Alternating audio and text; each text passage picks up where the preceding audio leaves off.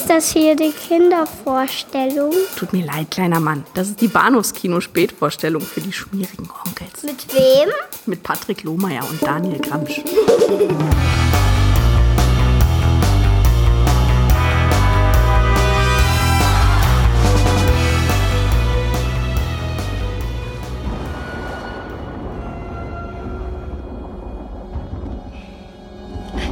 Hey, hallo Kleine. Diesen Sommer kommt Chucky. Ein weiterer Grund zur Panik.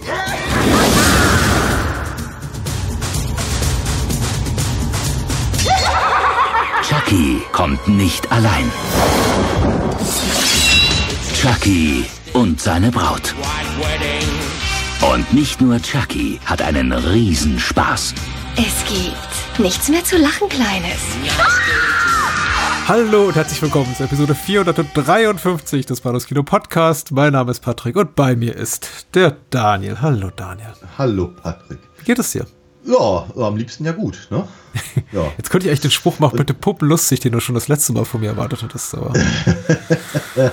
ja, also sagen wir mal, wenn wir Chucky-Filme gucken, dann geht es mir immer gut. Ja. Ich hatte wieder viel, viel Spaß. Oh, fantastisch. Ja, ja, ja. ja. Ich, ich, hatte so semi viel Spaß, muss ich gleich mal irgendwie so vorweg schicken, aber ich hatte auch schon weniger Spaß im Leben. Also ich hatte schon deutlich mehr Spaß, aber es, hm. es war auch schon schlimmer hier. Okay, das ist. Ja. Ja, natürlich, klar, so kann man das auch mal, mal stehen lassen. Mhm. Ähm, nee, fand, ich fand beide tatsächlich äh, gut. Also man fand den, den, ähm, den zweiten, über den wir heute reden, äh, deutlich besser. Oh. Also deutlich, deutlich besser. Aber der erste, über den wir heute reden, ist auch nicht schlecht gewesen. Mir hat das Spaß gemacht. Also von daher war gut. Und wieder einmal ein Fall von kürzester Episode ever. Jetzt können wir eigentlich ja. Schluss machen, ne? Ja, ne? War aber schön, euch äh, gehört zu Ich war unterwältigt, du warst leicht überwältigt und tschüss. ja. Nein, jetzt müssen wir doch dazu kommen, zu sagen, warum. Ja. Okay. Machst es auch ich habe ich hab ja auch eher gemischte Gefühle zu beiden. Ich kann doch nicht mal wirklich sagen, dass ich kategorisch irgendwie enttäuscht war, aber so ein bisschen, es ist ein, ein, eine gemischte Tüte, wie man so schön sagt. Ja, ja. In, in beiden Fällen, mhm. in, in meinem Fall. So. Mhm. Äh, wobei ich auch sagen muss, an Chucky 3 hatte ich keine wirklich wachen Erinnerungen mehr. Ich habe ihn gesehen mhm. irgendwann und dann vergessen und äh, Chucky und seine Braut hatte ich doch sehr gute Erinnerungen und ja, also ich, ich bin ich bin mir relativ sicher, dass äh, äh, Bride of Chucky ähm, der erste ist, den ich überhaupt gesehen habe und konnte mich an alles mit Jennifer Tilly erinnern, aber an nicht viel mehr. Und ähm, während ich äh, ähm, Child's Play 3 äh, guckte, dachte ich so, okay, die eine oder andere Szene kommt mir sehr bekannt vor. Mhm. Aber ich hatte das eben auch ehrlicherweise größtenteils, glaube ich, weggeschoben, weil, weiß ich nicht. Ja. Chucky ist halt eben so eine Figur, die halt irgendwie so in meinem Hinterkopf gerne, gerne rumdödelt, aber nicht wirklich die hat sich einfach da nicht so festgebissen wie, wie, wie, wie ein Freddy Krueger oder sowas. Ja, und, ähm, oder festgekrallt, ja. Ja, genau. Aber äh, ja, ich meine, ich, ich habe ich hab, ich hab ja immer Spaß an den, an den Filmen und äh, wie ich ja letztens schon mal sagte, äh, ein Film, Film mit Brad Dourif ist gleich viel besser. Mhm. Und so ging es mir halt hier auch. Hier habe ich mich natürlich auch noch gefreut, äh, Justin Whalen mal zu sehen. Tatsächlich. Außer, ja, außer, außerhalb seiner Rolle als äh, Jimmy Olsen in äh, Lois and Clark. Ach, der war da, stimmt, irgendwie. Ja, genau, also da war doch was. Anso ansonsten hätte ich ehrlicherweise, glaube ich, niemanden, der hier auftaucht, irgendwie mit irgendwas anderem verbunden. Andy Robinson wahrscheinlich. Den Coiffeur, den Friseur. Major Botnick. Ja, woher Ja, der die Hauptrolle spielt in Hellraiser. Ah. Der Garak spielt in Deep Space Nine. Ah. Auch so ein äh, Genre-Kino-Liebling tatsächlich, ja. Ah, okay, okay. Ja, natürlich. Der böse Stiefvater aus, ja. aus Hellraiser. Ah. Der, der, der den Nagel in die Hand kriegt dann zu Beginn. Ja, ja. Das Blut so die Ich hatte ihn nicht erkannt. Nee, sorry. So. Oh, okay. Ja, ich, ja, okay. Da weint der Jesus. So. ähm, vielleicht, Sehr schön gesagt. Siehst du, das war fast schlagfertig. Es hat eine Sekunde zu lang gedauert, um richtig ja, schlagfertig zu sein. Das kannst, ja, we'll fix it in post. Nein, ich lasse es natürlich so, wie es ist. Ähm, wir sollten dazu sagen, wir sprechen heute über Chucky 3 ohne lustigen Zusatztitel aus dem Jahr 1991 ähm, von Jack Bender und zum zweiten sprechen wir über Chucky und seine Braut ganze sieben Jahre später aber irgendwie auch nicht, ne, von Ronnie Yu aus dem Jahr 1998. Irgendwie nicht, weil ich habe hier starke 24-Vibes, will heißen, da begann auch fast jede Staffel mit zwei Jahre später, drei mhm. Jahre später, bis mhm. man irgendwann hab dachte, oh, Jack Bauer muss mittlerweile irgendwie 14 Jahre uns voraus sein, weil Ja. So funktioniert das ja einfach nicht, ne? Ja. Jährlich im Wechsel kommen die neuen Staffeln raus und jede Staffel beginnt mit drei Jahre danach. Ja. Und, und ähm, Bride, ist ja ähnlich. Ja, Bride of Chucky soll zehn Jahre danach spielen, ja. Oder zumindest zehn Jahre nach dem Tod von. Genau, ähm, er spielt zehn Jahre nach dem ersten Teil. Aber dann müsste er ja zeitgleich spielen oder im selben Jahr wie der ja. dritte Teil. Ja, ähnlich zumindest. Weil der dritte Teil spielt ja acht Jahre nach dem zweiten Teil. Ja, ja. aber wenn du anfängst darüber nachzudenken, müsstest du jetzt auch noch äh, verstehen, wie, wie eigentlich äh, Michael Myers äh, äh Maske und, und, und Jasons äh, Maske und Freddys Klingen dahin kommen und ich glaube. Die Kettensäge, ja, stimmt. Die Kettensäge ist auch noch da, genau. Also ich glaube, ich glaube, die Pandoras Büchse mhm. wollen wir nicht öffnen. Mhm. Wir fangen an mit Chucky 3. Richtig. Den Film, der dich weniger begeistert hat. Ähm, Richtig. Den ich ein bisschen lieber mag mittlerweile, als ich ihn damals äh, mochte oder nicht mochte, weil ich habe den immer so als ähm, schwächsten Teil der Originaltrilogie äh, eingestuft, Originaltrilogie deswegen, weil ich auch Chucky und seine Braut immer so ein bisschen als Reboot der Reihe begriffen habe, weil es sich mhm. eben auch so zum ersten Mal von dieser Andy-Storyline verabschiedet mhm. und einfach auch tonal was völlig anderes ist. Aber mhm. so die klassische Trilogie sind ja Chucky 1, 2, 3 oder ja, Chucky okay. und Chucky 2 und 3. Hätte ich jetzt gesagt, ja. weil ich glaube einfach die Tonalität der Reihe wird sehr, sehr anders. Das mag sein, ja. ja. Würde ich, würde ich, würde ich nicht mal äh, abstreiten wollen. Und äh, ich glaube, auch ein bisschen auf mich abgefärbt, auf meine Wahrnehmung hat die Tatsache, ich weiß aber nicht, ob ich da ehrlich gesagt damals schon drum wusste, aber ich wusste jetzt, ich weiß auf jeden Fall seit einigen Jahren drum, dass, äh, darum, dass eben der Erschaffer der Reihe, Don, Don Mancini, der kreative Kopf hinter allen Teilen, bis auf den allerneuesten, immer Chucky 3 für den, den schlechtesten Film der Reihe hielt. Ja. Das hat er in diversen Interviews gesagt. Er hatte keine mhm. Zeit fürs Drehbuch, er hatte keine Ideen, kein Geld. Da war irgendwie nicht das, da, da war irgendwie nicht das drin, was er umsetzen wollte. Und eben aufgrund der Tatsache, einfach bedingt durch die Tatsache, dass die Produzenten wohl gesagt haben, quasi eine Woche nachdem der zweite raus war, so. Und jetzt produzieren wir den dritten. Ja, Gott, also ich glaube, hm. Also ich glaube, mein, mein, mein größtes Problem mit dem, mit dem, mit, mit Chucky 3 ist, dass ich ich, ich kann es immer so schwer ertragen, wenn die Scheiße so aufgetürmt wird auf unsere, auf unsere Helden. Egal in welchem Metier. Also, was ich, das, das kann auch eine Steve Martin-Komödie sein. Mhm. Also, wenn wie immer alles schief geht und die ganze Zeit sich fremdschämst. Und das, das, ist ja, das ist ja quasi in der Prämisse von Chucky schon irgendwie angelegt, dass eben niemand den jeweiligen Protagonisten glaubt, dass da halt eine Mörderpuppe rumrennt. Ja. Ähm, und daraus zieht es ja ehrlicherweise dauerhaft irgendwie ähm, äh, die Grundlage zumindest für, für, für das, was da so kommt.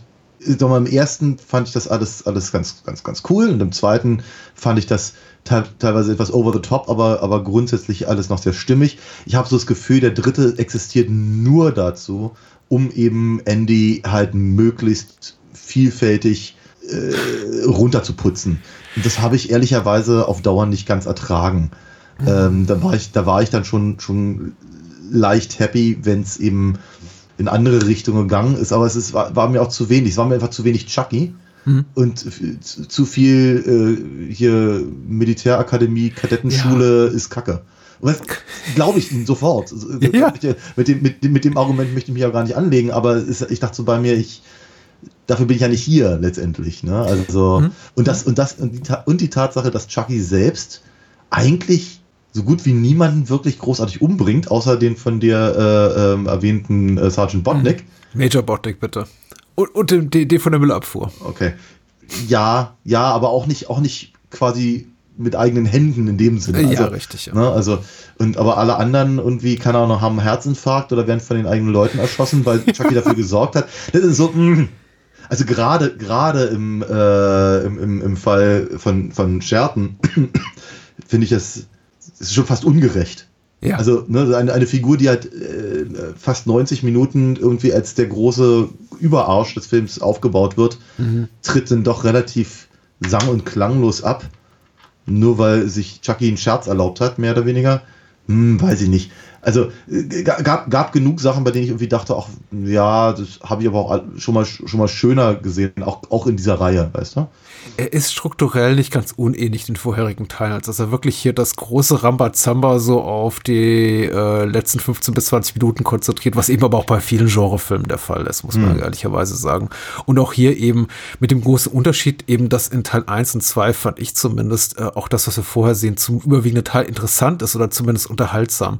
Ich habe ja schon gesagt, beim zweiten Teil, den, den, ich auch sehr, sehr gerne mag, störte mich einfach so ein bisschen die Abwesenheit dieser Familiendynamik, dieses ja. harmonische Beieinander und auch die emotionale Stabilität von Andy. Also da sind wirklich Leute, die sich um ihn kümmern, die ihn lieben. Und das war eben im zweiten Teil auch schon, weil das reduziert sich einfach nur auf quasi die, seine Quasi-Schwester Kyle mhm. auf, die Figur, aber ansonsten wird er einfach nie mehr, mehr da, der sich um Andy kümmert. Und jetzt sind wir eben an einem Punkt angelangt, wo Andy komplett auf sich allein gestellt ist, wo eigentlich nur drangsaliert wird von allen.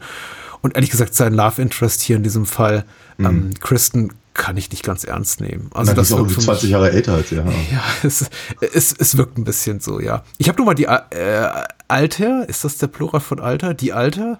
Die Eltern? Von wem redet? Von wem redet? Die Eltern nachgeschlagen der SchauspielerInnen. Ach so. Und die spielen, ja, die spielen tatsächlich alle Figuren in ihrem Alter. Also Justin Welly war wirklich damals 17. Ja. Äh, Perry Reeves, die Kristen spielt, ist äh, über 20, ja. Die, die wirkt auch ein bisschen reifer tatsächlich. Ja. Aber es ist jetzt nicht eine Melrose Place, Beverly Hills 90210 schlimm. Also so, so schlimm nicht, aber ja. sind alle so ein bisschen zu alt eigentlich für das, was sie spielen. Mhm. Aber ja, du, du, hast ja recht, Militärakademie ist eben ein scheiß Setting. Für Andy zum einen, klar, als Filmfigur, aber ehrlich gesagt auch für mich als Zuschauer, weil ich bin's, ich bin's echt leid. Ich finde Militärakademien total uninteressant, mhm. weil eben in aller, in den allerseltensten Fällen was Interessantes für mich daraus gemacht wird als Zuschauer und eben hier wieder genau das passiert, was ich auch aus den meisten Highschool-Filmen kenne. Da gibt es irgendwie ab, ab unseren Protagonisten und dann gibt es den Nerd, den Jock, den Love, das Love Interest und so weiter und ab, ab diese ganzen klischeebeladenen Figuren. Ja. Und im Grunde bin ich wieder in so einer klassischen Highschool- Comedy, Dramaturgie äh, gestrandet und muss das eben alles ertragen und will eigentlich nur die ganze Zeit sehen, wie sich hier eine Puppe durch die Gegend metzelt. Und davon, auch da hast du absolut recht, kriegen wir einfach viel zu wenig zu sehen. Mhm. Und ich finde, das ist fast schon so ein bisschen so ein trolliger Move hier von Mancini und den anderen Menschen hinter dem Film, dass sie eben auch diesen einen Colonel dann an einem Herzinfarkt sterben lassen. Ja. Ich meine, Chucky kommentiert das ja sogar. Was? Nicht mal den durfte ich umbringen, jetzt stirbt er einfach. Ja, ja. Aber es ist so, als wollte sie uns auch noch den Spaß rauben an, an, an, an dem Slasher-Aspekt des Films, was ich irgendwie auch doof finde. Ja, ja, total. Ich meine, wenn, aber wenn du, wenn du die Militärakademien so doof findest, äh, dann sollten wir vermutlich nie über Tabs reden. Aber mhm. ähm, ich finde ihn auch so ideenlos in, in, in, in allem, was sie Chucky machen lassen oder wie sie Chucky halt auch auftreten lassen. Ne? Das ist halt sehr, sehr häufig, er, keine Ahnung, er ist in der Kiste, die Kiste mhm. wird aufgemacht, er ist raus. Ne? Wir, haben, wir haben nicht festgestellt, wir durften nicht sehen, wie er, wie er rauskommt. Äh, oder ne, es gibt ganz wenig Foreshadowing in dem Sinne. Dafür gibt es aber unglaublich viele. Ich habe nicht mitgezählt, aber es müssen bestimmt sieben oder acht Einstellungen gewesen sein, wo Chuckys Hand irgendwas greift. Ja. Ein Messer, ein, ein, eine, eine Türklinke, ein irgendwas. So, so, so viele völlig gleiche Einstellungen immer wieder von, von, von, von Chuckys Hand, mhm. dass ich irgendwie dachte, ja, aber ist euch echt nichts anderes eingefallen? Es fällt auch schon auf, dass eben das sich so häufig wiederholt. Ja. Also ich meine, der, der sagen wir mal zum Beispiel der, der, der Beginn, also der, der, der die, die Wiederkehr von Chucky. Mhm. Fangen wir gleich mal da an. Ich finde die ja tatsächlich ganz, ganz hübsch, ganz hübsch animiert und, und das halt praktisch so in den, in den Vorspann zu packen und wie äh, ist nett, aber ehrlicherweise hatten wir das im zweiten schon. Hm.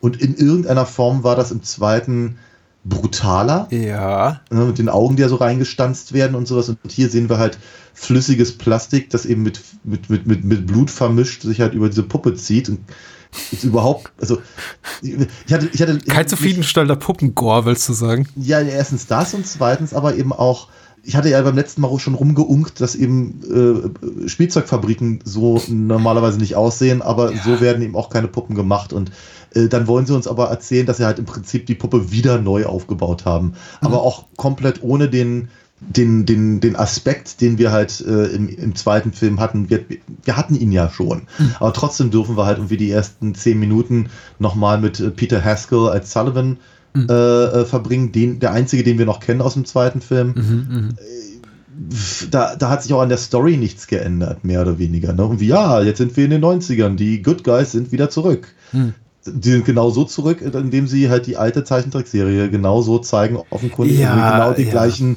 mit den gleichen Ausschnitten, die halt schon äh, Jahre vorher produziert wurden. Und so, ja. und dann driftet das aber eben auch so ab von, von dem, von diesem, von der Kritik am, am, am Corporate America, hm. mit dem es ja beginnt, mit diesem, mit diesem, mit diesem Board-Meeting aber dann ist er, ist, ist Sullivan irgendwie so der, der, der Spielzeugonkel in seinem, in seinem, in seinem Loft, in dem er irgendwie arbeitet und lebt. Und, also irgendwie soll er irgendwie der Old Man aus, aus Robocop sein, aber gleich, Ja. aber gleichzeitig ist er irgendwie, weiß nicht, Robin Williams aus Toys oder sowas. Ich ja? habe das Gefühl, er ist so ein bisschen so eine, wie, wie eine, ja, ja, ja, ja, genau. Es ist ein ganz komisches Hybrid. Ich hatte mich auch noch so ein bisschen wie in einem Tim Burton-Film gefühlt. Ja, in ja, ja. Spielzeugfabrik ähm, Edward mit den Scherenhänden. Also in der, in der Erfinder, äh, in dem Erfinderhäuschen, wie nennt man das? In der Villa. Ja. Na, in einem alten Herrenhaus. Ja. Genau, mit den Spinnweben und äh, aber Robocop tatsächlich war auch wie, war auch meine erste Assoziation. Er wird auch ähnlich eingeführt. Und dann hat er eben doch ein sehr verspieltes Büro dort in seinem Hochhaus. Ja. Mit diesen Schienen, die da durchführen und dem ganzen Spielzeug. Und er scheint da doch irgendwie so eine verspielte Natur zu haben. Ich fand das Set-Design da tatsächlich richtig gut. Es ist, es ist hübsch, klar, aber es passt halt nicht zu dem Rest. Es passt nicht zu dem Rest. Es wirkt alles ein bisschen nur, nur halb durchdacht, halb gar. Ich glaube, da merkt man dann eben auch das, was Mancini später kommentiert hat mit, äh, gefällt ihm alles nicht so gut und da fehlt einfach die Zeit. Da ist, glaube ich, einfach Geld da, merktest du, aber ich habe das Gefühl, nicht so wirklich ein Plan, was man damit anfangen soll. Ähm, die ganze Handlung ist sehr episodenhaft, sehr notgedrungen oder der, der, der Umstand geschuldet, dass man schnell irgendwas Neues, Interessantes machen muss. Man kann Andy nicht ganz fallen lassen, aber hat eigentlich keine wirkliche, kein wirkliches Interesse mehr an seiner Figur. Deswegen macht man ihn einfach mal acht Jahre älter und schickt ihn in ein völlig neues Umfeld und sagt, okay, dein bisheriges Leben und die vorherigen Erlebnisse sind eigentlich quasi ausgelöscht. Jetzt musst du wieder bei Null anfangen und nicht von neuem beweisen. Dann geben sie ihm, dann, dann geben sie, dann, dann, dann haben sie eine, eine irrsinnig lange Szene, in dem sie äh, äh, äh, zeigen, wie unglaublich schlimm das ist, dass er jetzt einen militärischen Haarschnitt bekommt und der sieht besser aus als der davor. Ja, Der, der auch überhaupt nicht, also ich meine, der ist halt quasi mit mehr oder weniger genauso lang, der ist irgendwie total hip und angesagt zu der Zeit gewesen. Und dann was, was wollt ihr eigentlich von mir? Ja, ist, es war nicht mal Justin Whalens echte Haare. Ich äh, fand immer jetzt so ein bisschen enttäuschend, dass man eben Andrew Robinson, also Major Botnick, sieht, wie er in die Frisur reingreift von, in, in, die langen Haare von Justin Whalen und man sieht eben, es ist eine, es ist eine Perücke.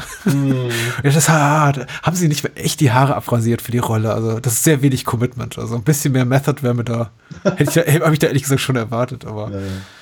Wobei ich sagen muss, der Anfang finde ich habe relativ, ist doch einer der stärkeren Aspekte des Films. Also der ganze, äh, nicht wenn sie in der Akademie sind, aber alles davor.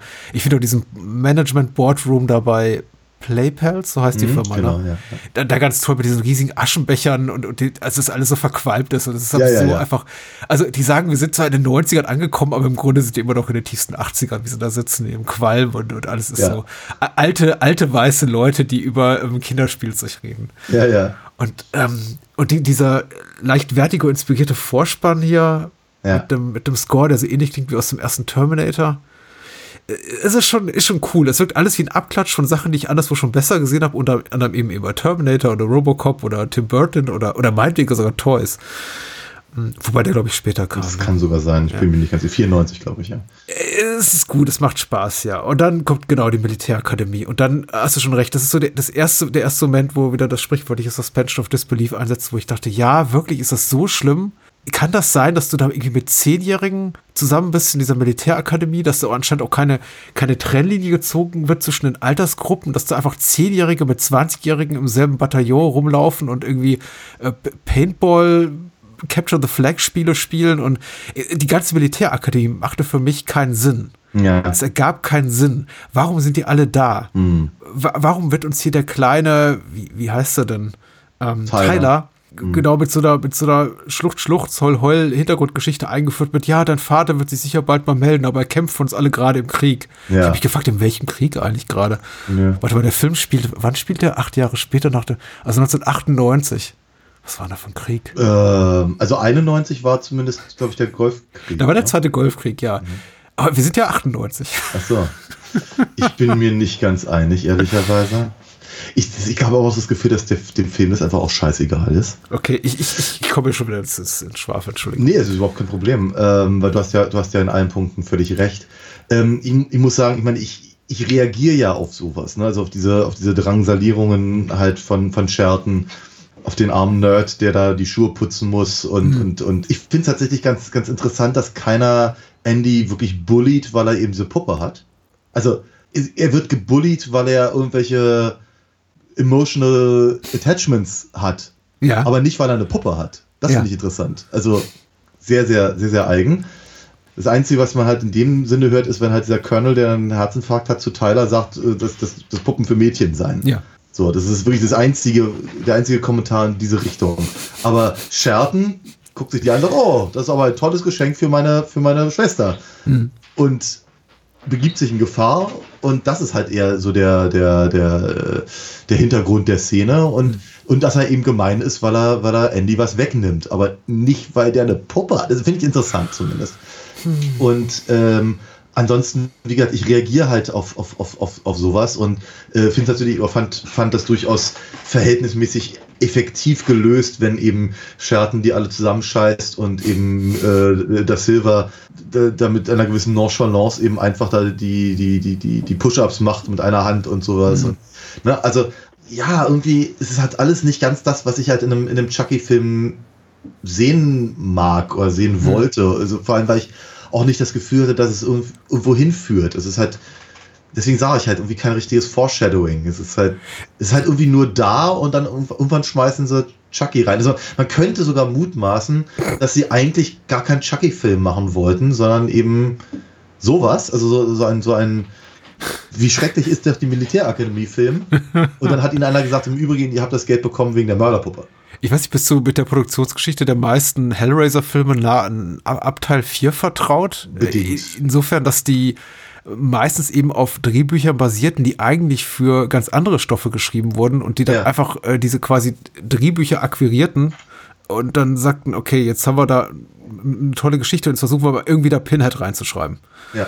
Und, und so gucken sich diese ganzen Filme dann auch. Und ich möchte nicht sagen, nicht alle, aber zum großen Teil gucken ja, sich ja. die späteren Hellraiser-Sequels so, so, ach, okay, okay. Oh, Pinhead, was macht der denn hier? Oh, sehr interessant. Ah, okay. Im, im Weltall, äh, an der Highschool, im Internet? Na gut, warum nicht? Also, und oh, genau. Lance Henriksen ist auch dabei, aber oh, jetzt ist er tot. So. Ähm, ein bisschen, du hast ja recht, das fühlt sich ein bisschen so an, auch weil diese, diese, diese Dringlichkeit, mit der Chucky Andy hinterherstellt, weil er will ja seinen Körper besetzen und das war ja das zentrale Motiv. Das trieb eben auch die Story an in den ersten beiden Teilen.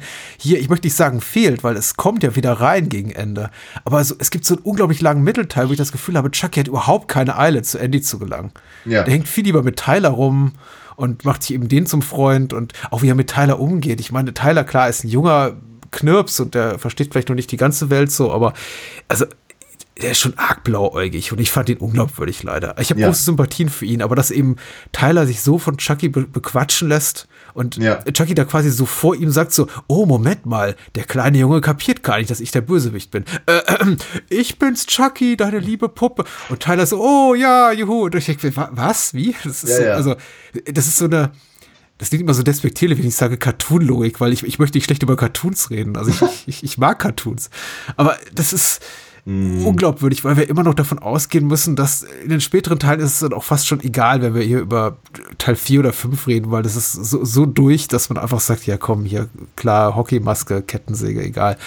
Ähm, aber das hier, glaube ich, soll die, die Handlung tatsächlich noch so in einer vermeintlichen, in unserer Realität verhaftet mm. sein und das ist einfach, einfach Quatsch. Es ist, mm. ich glaube dem nicht nur, was da passiert. Ja. Auch ja, das am Ende da mit dieser, also, hm? da werden die Waffen da manipuliert. Was ist denn das? Ja. Ich meine, das ist hübsch gemacht tatsächlich. Also ich finde es ganz, ganz, ganz lustig, wenn da die, die Patronen auf dem Boden äh, kullern und so.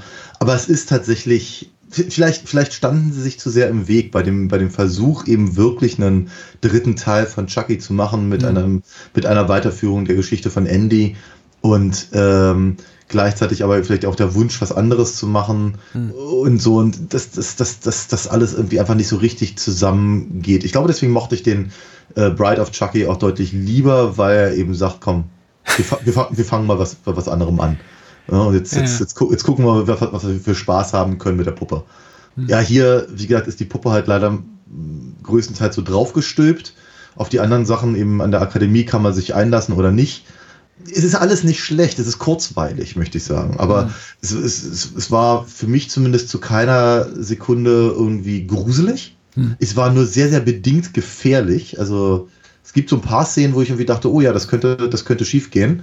Also be beispielsweise, wenn eben, ähm, wenn Andy halt in Schertens Zimmer geht, um nach der Puppe zu suchen.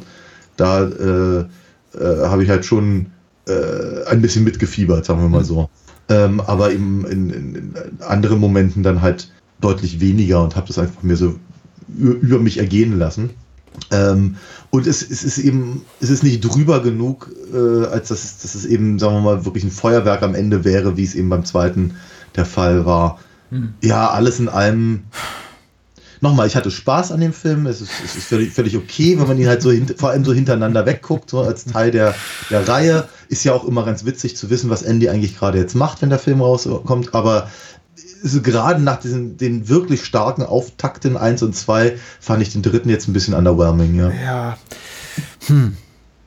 Ich weiß nicht, ob ich dem noch so viel hinzufügen kann. Ähm, ich habe gar nicht erzählt, wie ich zur zum dritten Teil gekommen bin, was eigentlich auch so der Weg für mich war zur Chucky-Reihe, weil der okay. dritte Teil war ja extrem medial präsent äh, Anfang der 90er.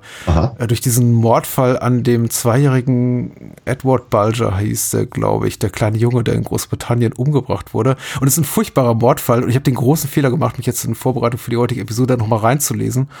Ähm, ich kann es niemandem empfehlen. Also, oder wirklich nur auch, auch wirklich Menschen mit, mit starken Nerven. James Bulger hieß der kleine Junge, zwei Jahre alt, der von zwei zehnjährigen Jungs umgebracht wurde in England und zwar irgendwie auf die übelste Art und Weise. Achtung, Content Warning, also gerne mal eine Minute vorspulen, wer, wer sowas nicht gerne sich anhört. Ich gehe da auch nicht ins Detail, aber auf wirklich übelste Art und Weise gefoltert wurde, entführt wurde, gefoltert wurde von zwei Zehnjährigen, äh, die ihn dann schlussendlich auf äh, Eisenbahngleise gelegt haben und da wurde sein kleiner Körper dann zerteilt, vermutlich schon nachdem er tot war, nachdem er irgendwie stundenlang von denen gefoltert wurde. Und es war einer der größten Mordprozesse in den frühen 90er Jahren in, in England, weil es eben, weil die beiden Mörder eben zwei zehnjährige Jungs waren. Mhm und war, ist unglaublich, ist, ist durch die Medien getrieben worden wie die letzte Sau. Und irgendwann berichtete eben ein britisches Tabloid, ja, das äh, inspiriert wurden die beiden Jungs durch ein Video, das ihr Vater zu Hause hatte, ähm, einer der beiden Jungs von, und es war Child's Play 3. Mhm. Es, es stellte sich im Nachgang heraus, es, dem war wahrscheinlich nicht so. Und äh, ja. es war, wenn der Vater überhaupt das Video gehabt hat, dann nur eins von ungefähr tausend anderer Videos, die bei ihm zu Hause rumlagen. Mhm. Und es konnte auch nie nachgewiesen werden, dass einer von den beiden Jungs das überhaupt gesehen hatte. Aber die haben, was der Indikator war, warum eben das britische Tabloid, ich glaube, die Sun war es, geschrieben hat, das, das war eine Inspirationsquelle, war eben, dass sie den kleinen Jungen vorher mit blauer Lackfarbe übergossen hatten, bevor sie ihn da ähm, haben zertrennen lassen durch den fahr vorbeifahrenden Zug. Aha. Und es gibt eben diese Paintball-Sequenz hier gegen ah. Ende und ja, also dann hat irgendein ein ganz schlauer ähm, Yellow Press Journalist gesagt, ich habe da eine Idee. Hm. So wird es vermutlich gewesen sein. Auf jeden Fall ein ekelhaftes Verbrechen. Und hm. das war äh, auf dem Umwege, weil das eben auch die hiesige äh, Klatschpresse aufgegriffen hat, unter anderem ja, die Bild und äh, die, die, die bunte und die üblichen Verdächtigen, ist mir da eben dieser Film begegnet und da ist mir zum ersten Mal, habe ich mir, habe ich überhaupt diese Reihe wahrgenommen als, oh, ich weiß nicht, ob ich das sehen will, aber das klingt ja absolut furchtbar. Das muss ja der absolute, die absolute Pest sein. Ja. Die, diese Horrorfilmreihe. Erst Jahre später habe ich die dann gesehen, die Filme, und dann eben festgestellt, die sind gar nicht so schlimm. Und ich habe wirklich keine Affinität für Puppenhorror. Aber im Vergleich zu dem, was eben damals daraus gemacht wurde, über den Umweg hier der Klatschpresse, war es dann eben harmlos, was ich da in Chucky 3 zeigte. Vor allem, weil man ja wirklich auch sagen muss, der dritte Teil ist vergleichsweise unblutig zu ja. den meisten anderen Teilen. Und ich möchte sogar sagen, es fällt gerade bei dem Tod hier des Müllmanns richtig auf, dass da wahrscheinlich die MPAA zur Schere gegriffen hat oder gesagt hat, hier, lieber, lieber Verleih. Mhm. Ähm, weil der, der, der Typ steht kurz davor, zusammengepresst zu werden, beziehungsweise sein Arm wird abgetrennt ja. oder es ja, wird genau. angedeutet und dann blendet, da gibt es einfach eine Abblende. Ja. Und das ist das einzige Mal im ganzen Film, dass eben dieses Stilmittel der Ablende äh, benutzt wird. Und dann die, die nächste Einstellung ist schon, wie sein Arm darüber lehnt und ja, ja ein bisschen ja. Blut darunter runterläuft. Ich dachte mir, okay, da war bestimmt mal ein Effekt. Kann Aber jetzt nicht mehr. Ja, ja, ja. So, so jetzt habe ich den Brücken, den Bogen geschlagen, weg vor diesem Mordfall, der wirklich ekelhaft ist. Also ich kann es keinem empfehlen, nachzulesen. Es gibt einen umfangreichen englischsprachigen Wikipedia-Eintrag dazu. Er ist absolut ekelhaft und ich möchte es nie wieder. Ich hoffe, ich kann irgendwann mein, mein Hirn davon sauber waschen, so in den nächsten Tagen. Hm. So. Aber ja. genau in dem Kontext ist mir dieser Film begegnet und deswegen hatte ich auch diese Ehrfurcht vor dieser ganzen Reihe, weil ich dachte, boah, ey, das muss ja der absolute Gewaltporno sein. Ja, ja. Also wenn diese beiden zehnjährigen Jungs sich das angucken, dann sagen, jetzt töten wir mal ein Kleinkind. Mhm. Und das Tja. ist eben dieser Film. Oh, verstehe. Eine relativ große Harmlosigkeit, möchte ich mal sagen, trotz der ab 18 Freigabe. Ja, ja, das kann ich auch nicht ganz nachvollziehen, aber okay. Mhm. Rehabilitiert sich der Film für dich so in den letzten 15 Minuten, weil die sind ja schon so, ich möchte, die sind ja schon so ein bisschen wahnsinnig, wollte ich sagen. Also dieses ganze, äh, diese ganze Geisterbahnnummer ist ja schon wild. verzeiht im Film relativ viel dafür, dass er die letzten 15 Minuten so abdreht. Ja, ich verstehe, was du meinst. Es ist, also zum einen dachte ich so bei mir, in so eine Geisterbahn möchte ich aber auch gerne mal gehen. Ja, weil die meisten Rummelgeisterbahnen sehen so nicht aus. Ja, die sind richtig enttäuschend, ja. Ähm, die ist gigantisch. Ja. Es ist wie Magic Mountain da drin und es ist irgendwie so ein kleiner provinzieller Rubbel und. ja. ähm, ich glaube, mein größeres Problem mit der Szene war aber eben, dass ich dachte, ja, sie, sie, sie, sie denken, sie müssten noch eins draufsetzen zu der, zu der Puppenfabrik. Mhm. Ja, und dann haben sie halt, dann haben sie halt dieses, meine, ne, ähnliche Ideen, das ist halt kein Förderband, sondern eben diese Achterbahn äh, und so und dann eben der Plastikvulkan oder mhm. was auch immer das sein mag äh, und, und so. Ach, der, der, der, ja, auch diese letzten 15 Minuten haben halt so ihre Momente und auch durchaus so ein paar atemberaubende, wenn, wenn sie dann irgendwie an der, am, am unteren Teil der Schienen da hängen und da drüber rattert dann eben die Gondel lang und so. Ich weiß nicht so genau. Ich finde ich finde halt, ich, kann, ich, glaube nicht, dass es mich versöhnt, weil ich eben auch das Gefühl habe, dass es nicht zum Rest des Films passt. Hm. Es ist eben auch so, ja, einmal ganz kurz darf Andy in, in, mit, mit, mit, mit Kristen da irgendwie äh, den Berg runter gucken und da sehen wir dann halt Tschechows Riesenrad hm. und so. Ja, aber es ist halt so, ja, von, von, von diesem Manöver, was halt irgendwie schief geht, äh, dann, dann halt auf den Rummel zu rennen und in die Achterbahn. Ich fand es eben auch nicht so originell. Ich denke so bei mir, ja, wir wissen, dass, dass, dass der Film, also das Horrorfilme oder Slasherfilme ja filmgewordene Ach, äh, Geisterbahnen sind. Ja. Ne, aber ist dann eben auch wirklich in der Geisterbahn zu verlegen, finde ich halt so. Mh, hm, mh. Hm. Und gerade bei dem Film, der halt sonst so viel anderes aufbaut und mhm. da, da, dafür, ich meine, ja, okay, am, am, Ende kriegst du halt alle Figuren halt in, wird in diese in, in diese Manöverübung da, dieses Paintball-Spiel, mhm. aber letztendlich gibt es auch da keinen wirklichen Grund und Sinn, warum das Setting so gewählt ja, wurde. Ja, richtig, klar.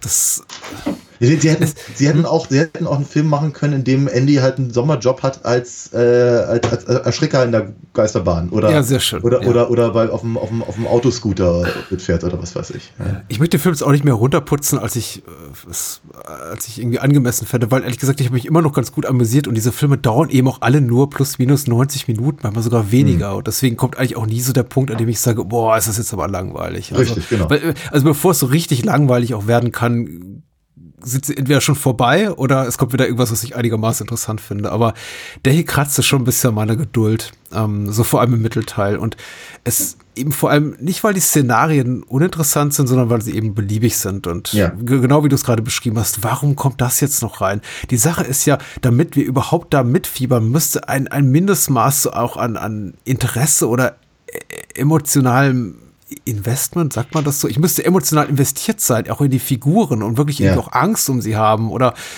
irgendwem auch, auch irgendwas Gutes oder was Schlechtes an Hals wünschen. Aber das Blöde ist, das ist mir alles so egal.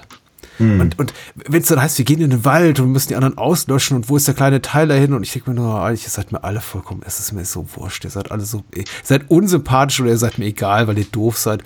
Dann, dann hat der Film irgendwas falsch gemacht und mir fehlte einfach da diese emotionale Unterfütterung, die eben mhm. vor allem der erste Teil hatte. Entweder machst du etwas, was drüber ist und fast schon so in Richtung Slapstick Screwball Comedy geht, jetzt hab wie Chucky und seine Braut, über den wir gleich reden.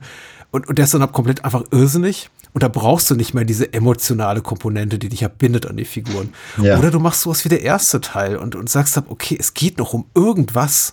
Das mhm. sind doch Menschen mit echten Gefühlen. Aber hier habe ich das Gefühl gehabt, ich gucke einfach einer, einer Gruppe wandelnder Klischees zu, die ich aus tausend anderen Highschool- oder, oder Kadettenfilmen kenne und oder, oder Fraternity-Comedies, keine Ahnung was. College Campus Comedies, wie auch immer. Ja. Das ist, ich, ich, ich mochte es einfach nicht. Nee. Ja. Ja. Ähm, ja. Ich wollte zwei Sachen noch erwähnen. Rein. Die passen nicht in irgendeinen Kontext, deswegen erwähne ich sie einfach mal so hintereinander weg, weil ich, ich wusste nicht, wie ich die hier irgendwie anderweitig unterbringen sollte. Erstmal, was ich besonders am ersten mochte, war On Location in Chicago gedreht. Habe ich, glaube ich, auch schon bei dem Sprechen ja. des zweiten gesagt. Hier wird noch weniger On Location gedreht. Das heißt, diese Akademie, was auch immer, die gibt es auch wohl wirklich. Das ist jetzt kein Studioset. Aber später, wenn die im Wald sind, das ist alles im Studio gedreht. Und ja. das fand ich echt doof. Also, dass sie alle tatsächlich da vor, vor diesen Plastikbäumen stehen und äh, sich auf winzigen Fleckchen da irgendwo in einem, in, auf einer Soundstage äh, da, da versammeln und dann so, oh, wir sind im tiefsten Wald und nee, also Ich glaube euch einfach nicht. Das war einfach nicht gut, nicht gut genug gemacht. Die sind nicht wirklich im Wald, die sind auf einer gut ausgeleuchteten Bühne. Und das sieht man leider auch. Und das fand ich eben schade, weil da geht auch wieder die Authentizität flöten. Ja. Und ähm, ich wollte zumindest na, na, einmal noch Jack Bender name droppen, den Regisseur, weil der ist tatsächlich für einige Sachen verantwortlich im späteren Verlauf seiner Karriere, die ich sehr, sehr gerne mag. Unter anderem eben war er federführend bei, ähm, als Regisseur bei, bei Lost tätig. Ich glaube, hat 40 der insgesamt rund 120 Episoden inszeniert Aha. und ähm, ist einfach so im, im Lost-Fandom eine, eine etablierte Größe hat, aber auch Sopranos gemacht hat, Karnivale gemacht hat. Ähm, ich glaube, an, an vielen HBO-Serien mitgemacht, äh, mitgearbeitet, Game of Thrones auch und ist mittlerweile ein sehr, sehr prominenter äh, Regisseur und hat auch einen kleinen Gastauftritt in einer in einer frühen Columbo-Folge, weil er irgendwie als Schauspieler angefangen hat und dann festgestellt hat, er kann, glaube ich, doch besser einfach Regie führen. Und ich, ich finde es einfach gut, irgendwie so Leute am Anfang ihrer Karriere zu sehen und, zu sehen und, und sich dabei zu denken, ach, guck mal, du also. Weil, wie gesagt, mittlerweile ist er einfach eine, eine Riesennummer, so vor allem im TV-Business und äh, ja. sei hiermit einmal erwähnt. Sehr cool. Ich weiß nicht, ob das so cool ist. Naja.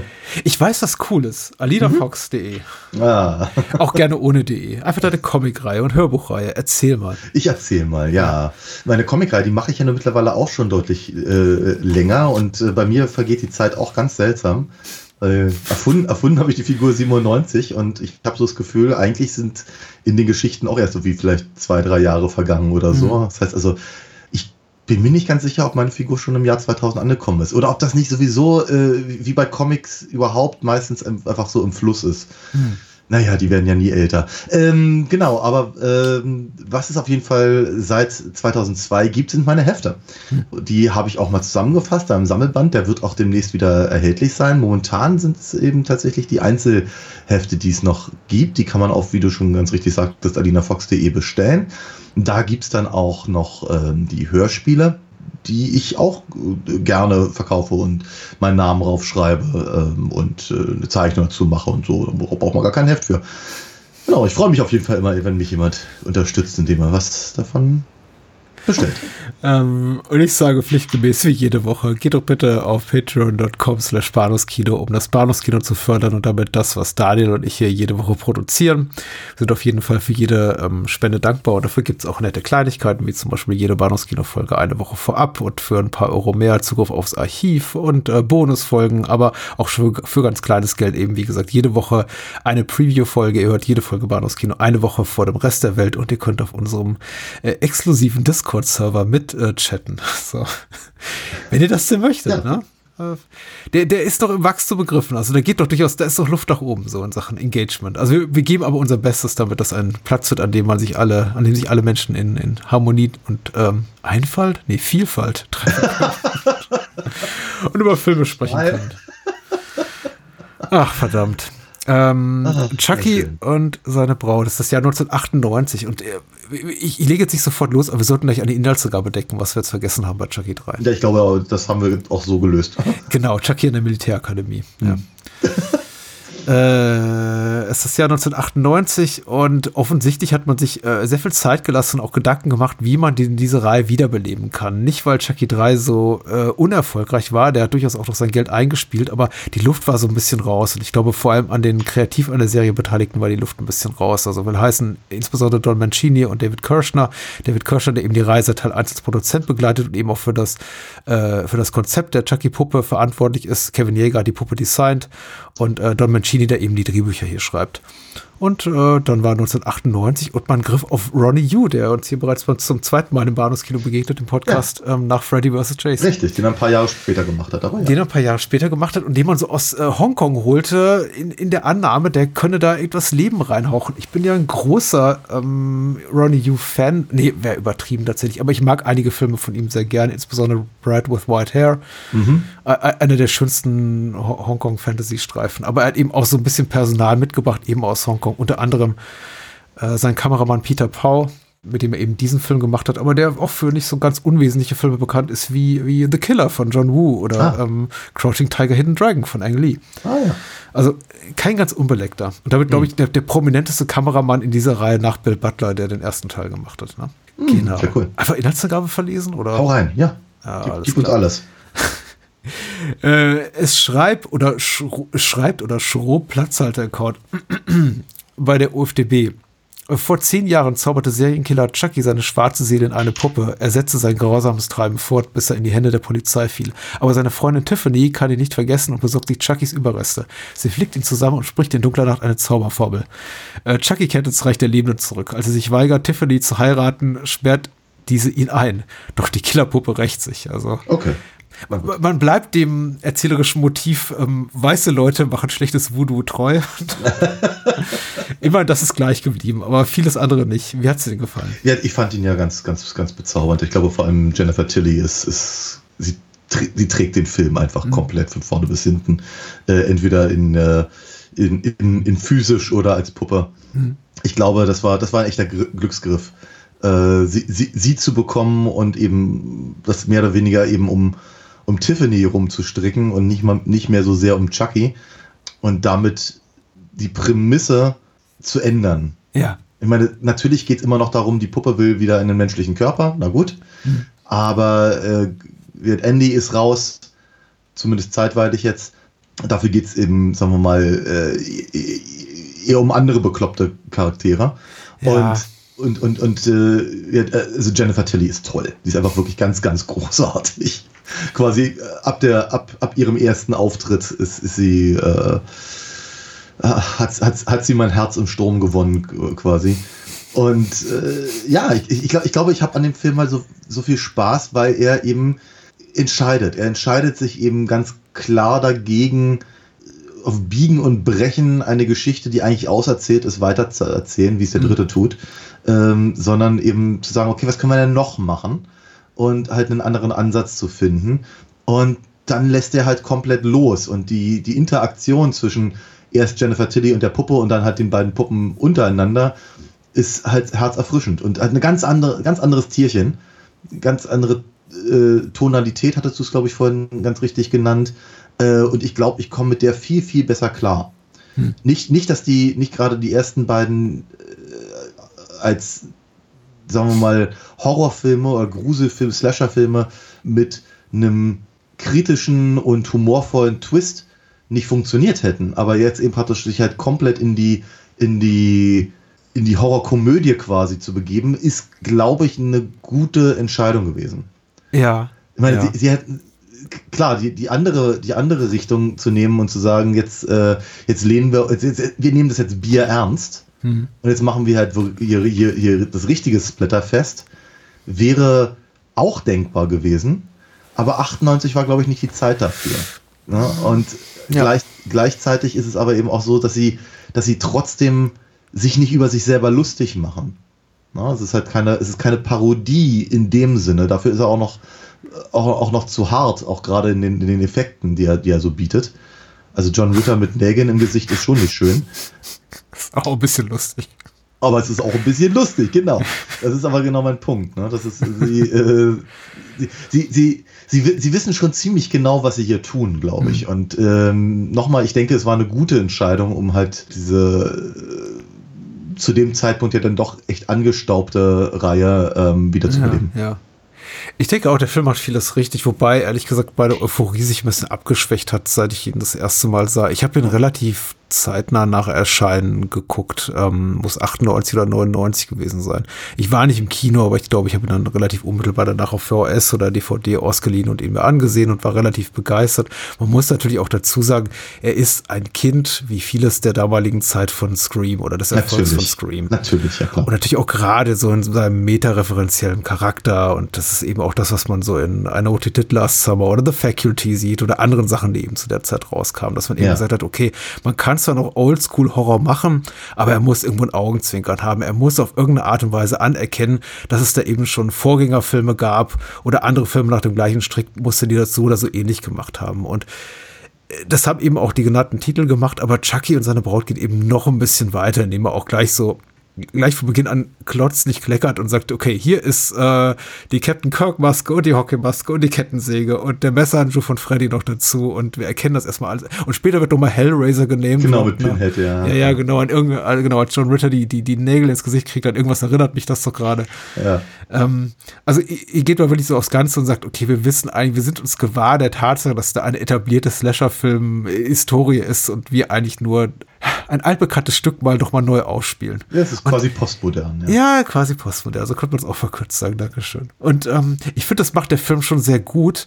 Ich glaube, das Problem, was ich mittlerweile einfach habe, ist, dass meine Geduld dafür nicht, dass ich nicht mehr so empfänglich dafür bin wie in den späten 90er Jahren. Mhm. Jetzt habe ich ihn eben so zum dritten Mal gesehen und mir mittlerweile so in einer Lebensphase angekommen, in der ich wieder so mich zurückbesinne auf das, auf das gute alte und eher ja. konservative Slasher-Film-Dings oder Horrorfilm-Dings, dass ich eben auch glücklich darum bin, wenn diese Stoffe sich wieder einigermaßen ernst nehmen. Wie es zum Beispiel, wir haben ja vor, vor ein paar Monaten über Der Unsichtbare gesprochen. Ja. Und ich glaube, das wäre Der Unsichtbare rausgekommen Ende der 90er Jahre. Ich möchte nicht sagen, wäre Chucky und seine Braut gewesen. Aber er wäre ein völlig anderer Film gewesen. Man hätte gesagt, ja. so, hey, komm hier, das kannst du nicht ganz ernst nehmen. Hier kommt der, der hier der unsichtbare Zwinker-Zwonker. ähm, machen wir doch paar, irgendwie ein paar lustige Gags mit dem nackten Unsichtbaren oder irgendwie sowas. Wie Ed Beckley Jr. in Amazon Women on the. Äh, ja. Ah, ja, stimmt auch. ja, ja, wie gesagt, alles nicht ganz so schlimm, aber ihr. Ja, genau. Ihr, ihr versteht durch, worauf ich hinaus will. Ja. Und ich, jetzt gucke ich mir eben Chuck seine Braut an und denke mir, ja, ich, ich wünschte, ihr hättet euch so ein bisschen ernster genommen, würdet nicht alles ins Lächerliche ziehen. Ich glaube, zum Ende kriegt der Film wieder ganz gut die Kurve. Da sind wir noch nicht im Gespräch, ich weiß. Ähm, aber ich, glaube, da wird es besser. Über lange Strecken dachte ich mir, das ist einfach, das ist mir ein bisschen zu albern mittlerweile. Hm. Und vielleicht ist mir einfach, es ist mir ein bisschen zu sehr, so, zu sehr 1998. Hm. Also ästhetisch wie auch, auch tonal. Ich glaube, ich kann so ein bisschen verstehen, was du meinst, aber ich kann nicht behaupten, dass es mir so ginge. Ich glaube, ich bin an dem Punkt nicht. Ich mochte die Zeit einfach nicht. Ich will nicht diesen Marilyn Manson-Verschnitt sehen, diese, diese New Metal-Musik zu beginnen. Und das ist alles so, oh, ich weiß. Rob Zombie, ne? Ist, ja, äh, es ist, okay, stimmt, es ist Rob Zombie. Also ich kann das eh nicht alles unterscheiden. Für mich ist das alles derselbe Brei, ja. Aber ja. du hast ja recht, ja, es ist Rob Zombie, ja.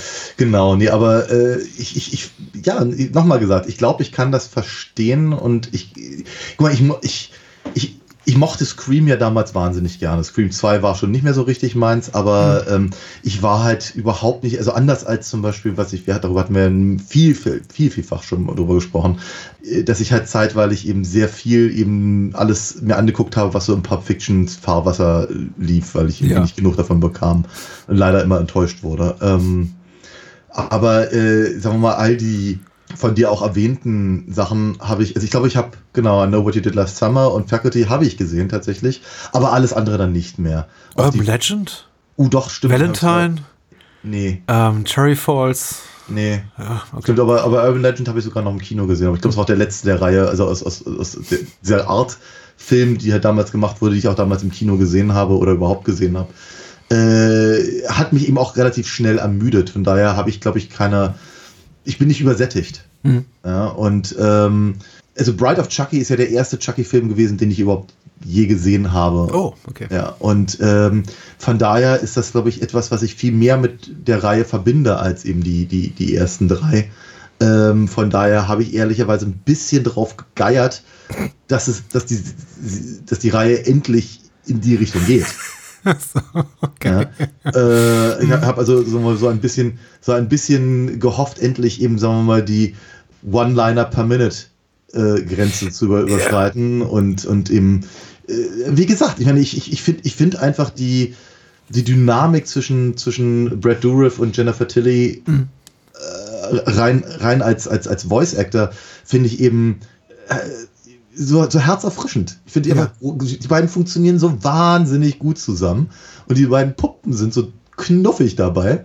Ich finde die, ich die einfach toll. Wirklich, ist, ich habe ich hab wirklich einen, einen, einen, einen Mordspaß gehabt, äh, pun intended. Und äh, war, war fast schon so ein kleines bisschen, äh, kleines bisschen angeödet von dem, von dem Versuch, eine Geschichte drumherum zu bauen, weil die ja. ist ja recht dünn. Ja. ja. also auch, auch hier haben wir halt größtenteils Abziehbilder Ne? Wir haben den schwulen besten Freund, wir haben das, das, äh, die, die Highschool Sweethearts und wir mhm. haben den Stiefvater, der, der, der, der, der seine, seine Nichte irgendwie am liebsten wegsperren möchte. Ja, richtig, ja. Und so. Und, ne, ne, und zwischendurch finden wir, treffen wir halt immer wieder ein paar Leute, die eigentlich nur dazu da sind, um umgebracht zu werden. Wie halt die beiden da im Hotelzimmer. Ja. Was aber eine hübsche, eine hübsche Szene ist tatsächlich mit ja, den Glasscherben, das finde ich ganz cool. Könnte alles ein bisschen äh, blutiger sein, ehrlich gesagt. Na ja, ja, ja, ja, ja. ja. Ja, es war doch nicht die Zeit, ja. Nein, ich glaube, da ging schon, schon fünf Jahre später beim nächsten Sequel deutlich mehr. Ja, aber ich fand, also, mir, mir, mir hat das jetzt eigentlich gerade erstmal gereicht und es war zumindest erstmal ein Stück blutiger als der dritte Film. Ja. Genau, und was, was sie eben mit, mit äh, Alexis Arquette halt machen als Damien, äh, ist, ist ja auch nicht nett. Ich meine, ich habe die ganze Zeit darauf gewartet, dass irgendwann ihm sein, sein, sein Lippenpiercing rausgerupft wird. Natürlich. Und so, und so kommt es natürlich auch. Und so. Aber, äh, aber auch das zum Beispiel, wie Jennifer Tilly ist deutlich unterschätzt, weil sie, ist, sie auch, auch in den Szenen mit, mit, äh, mit Damon ist sie großartig. Mhm. Also wirklich, ich habe ich hab, äh, ich hab wirklich viel Spaß gehabt mit dem Film. Also Pluspunkt erstmal für den Style, muss ich sagen. Nach drei relativ, also inszenatorisch eher flachen Filmen, die zwar wertig produziert sind, aber bei denen man ganz selten sagte, oha, das ist aber jetzt irgendwie eine ausgefallene Kameraperspektive und da hat sich aber jemand wirklich beim Schnitt verausgabt oder meine Güte, was haben die da auf der ähm, Musikspur einfach gezaubert, ist das hier so der erste Film, wo man wirklich sagen muss, der hat eine eigene, eine eigene inszenatorische Handschrift. Da guckt man wirklich drauf und sagt, okay, das ist Ronnie Yu. Da haben sie hab jemanden geholt, der vielleicht aus einem völlig anderen, von, mit einem völlig anderen Background da ankommt, aus einem anderen kulturellen Umfeld, der einfach anders gewohnt ist, Filme inszun zu inszenieren. Und das merkt man eben auch dem Film an. Ja. Also ich, ich kann nicht sagen, dass ich eben alles mag, aber der Film hat eben Style und das finde ich schon mal gut. Er hat in den ersten fünf Minuten fackelt er mehr, mehr einfach ein stilistisch größeres Feuerwerk ab als die vorangegangenen drei Teile in Gänze. Und es ist jetzt überhaupt nicht despektierlich gemeint in Richtung 1, 2, 3. Gerade den ersten finde ich ja wunderbar. Aber man kann eben nicht, man geht da nicht raus und sagt so, meine Güte, meine Augen wurden geöffnet für das, das, das, das Wunder der, der, des Kinos. Also, ja. Das war nicht 2001, das Space Odyssey oder so. Und das ist es auch nicht. Aber es ist zumindest ein Film, dessen, dessen Ästhetik man im, im Kopf behält, die einem ja. zu, zu, nee, zum Nachdenken bringt. Das auch schon. Ich war, ich, mir, mir fällt uns schwer, die richtigen Worte zu finden. Es ist mir aufgefallen. Das ist, mhm. das war cool auf jeden Fall. Und ich glaube, es ist auch ein dringend benötigter einfach ähm, Schuss ins Herz, nicht Schuss ins Herz, Adrenalinspritze, die die Reihe eben auch brauchte zum damaligen Zeitpunkt. Ich glaube, man konnte 98 auch nicht wiederkommen und sagen, so, jetzt machen wir eben wie in Teil 3 weiter, der auch schon so ein bisschen so die Anlagen hat für einiges, was hier zu sehen ist, aber eben nicht wirklich in die Vollen geht. Was mir zum Beispiel im dritten Teil, um nochmal kurz darauf zurückzugreifen, aufgefallen ist, es gibt wesentlich mehr One-Liner von Chucky. Also Chucky ist eigentlich eine reine One-Liner-Maschine, auch schon im dritten, mhm. aber das Umfeld gibt sich her. Chucky ist erstmal viel zu wenig zu sehen. Und dieses ganze dröge Setting der Militärakademie, da verpuffen dann einfach die ganzen ja. Sprüche von Chucky, die er eben dauerhaft äußert, was im ersten noch gar nicht so der Fall ist. Aber der zweite beginnt eben mit hier, don't fuck with the Chuck. Und die zweite, seine zweite Dialogzeile ist, haha, Bullseye. Und das geht die ganze Zeit so weiter. Und er mhm. kann eigentlich seinen Mund nicht öffnen, ohne irgendwie einen dummen Spruch zu machen. Ja. Und da, beim dritten dachte ich schon hier und da, okay, Chucky, du bist im falschen Film. Und mhm. jetzt, ich glaube, ist Chucky immer noch der aus Teil 3, aber eben plus Tiffany und im richtigen Film. Ja, ja. Und das passt schon gut. Da muss ich irgendwie dann auch meine Kritikpunkte so zur Seite legen, die ich habe an anderer Stelle, was den Inhalt betrifft, die Figuren betrifft und wirklich sagen, okay, hier passt einfach alles. Das ist aus einem Guss und es fühlt sich wirklich an, als hätten hier ein paar Menschen gesessen mit einer Vision.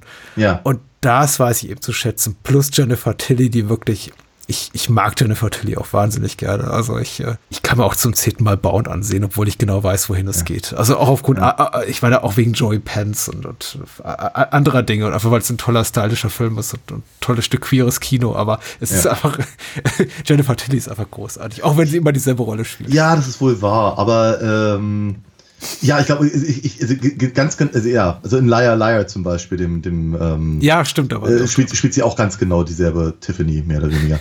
aber ähm, ich, ich, ich glaube, ich hatte neulich Mac, äh, Mac Tilly gesagt. Ich verwechsel die auch gerne mal, die beiden. Wo, wo ja, ja, stimmt. Ja. Äh, ist ihre genau. Schwester, glaube ich, ne? Ich glaube auch, ja, hm. genau. Sie sehen sich, glaube ich, auch ziemlich ähnlich, wenn ich hm. das richtig in Erinnerung habe. Aber genau, nee, natürlich, wir reden von Jennifer Tilly. Hm. Nochmal, der Plot ist dünn.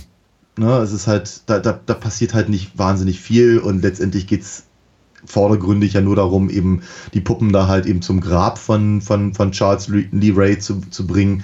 Äh, und auf dem Weg drangsalieren sie halt die beiden vermeintlichen Protagonisten und äh, bringen halt alles Mögliche um, was halt da so auf, auf, auf dem Weg liegt.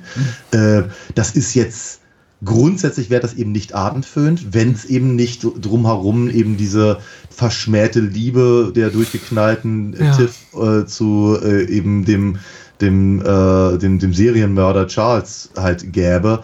Und äh, das ist halt im Prinzip das Salz in der Suppe, der, der, das, das Herz des Films. Mhm. Und da merkt man aber auch, oder zumindest ich glaube zu merken, dass sie diesen Film machen wollten. Ja. Nicht mussten und nicht, nicht, nicht vertraglich irgendwie äh, eingeschränkt waren oder sonst irgendwas, sondern dass sie gesagt haben, nee, das, das ist die Geschichte, die sie gerne erzählen wollen. Vielleicht, weil sie konnten, weil sie eben die Leute dafür hatten oder weil sie eben die Ideen hatten oder einfach das so lustig fanden, eben jetzt noch eine weibliche Chucky-Puppe quasi dann nochmal reinzusetzen. Mhm. Oder was auch immer, was da der, der Ansatz war. Aber es funktioniert eben wahnsinnig gut, wenn sich der Film eben genau darauf beschränkt, weil ich meine, ich muss jetzt gerade nochmal nachgucken, wie eigentlich unsere beiden vermeintlichen Hauptdarsteller heißen. Ja, Jade und Jesse, ja. Jade und Jesse, danke, genau. Das vermeintliche Killerpärchen. Ja, richtig, genau. Ich meine, auch da natürlich ta tausend eine Anspielungen. Äh, äh, Mickey und Mallory werden an einer Stelle mal kurz erwähnt. Äh, also Natural Born Killers, Clyde, ja. genau, Bonnie und Clyde und, und so und ja, na gut, okay. Äh, es ist, es ist alles da, um den Druck halt irgendwie einigermaßen hochzuhalten, aber es ist nicht der Grund, warum man sich diesen Film anguckt oder warum man dranbleibt.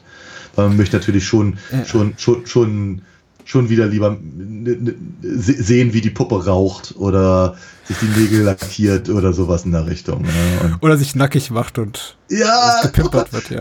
Das ist auch, das, ja, einige Jahre vor Team America. Großartige es ist eine wundervolle Szene einfach. Ja. Ich habe auch gedacht, okay, jetzt, jetzt wird's lustig, aber ich fand jetzt nicht ganz berührend, ehrlich gesagt. Ja, wie schon. Ne? So ganz süß, also einfach.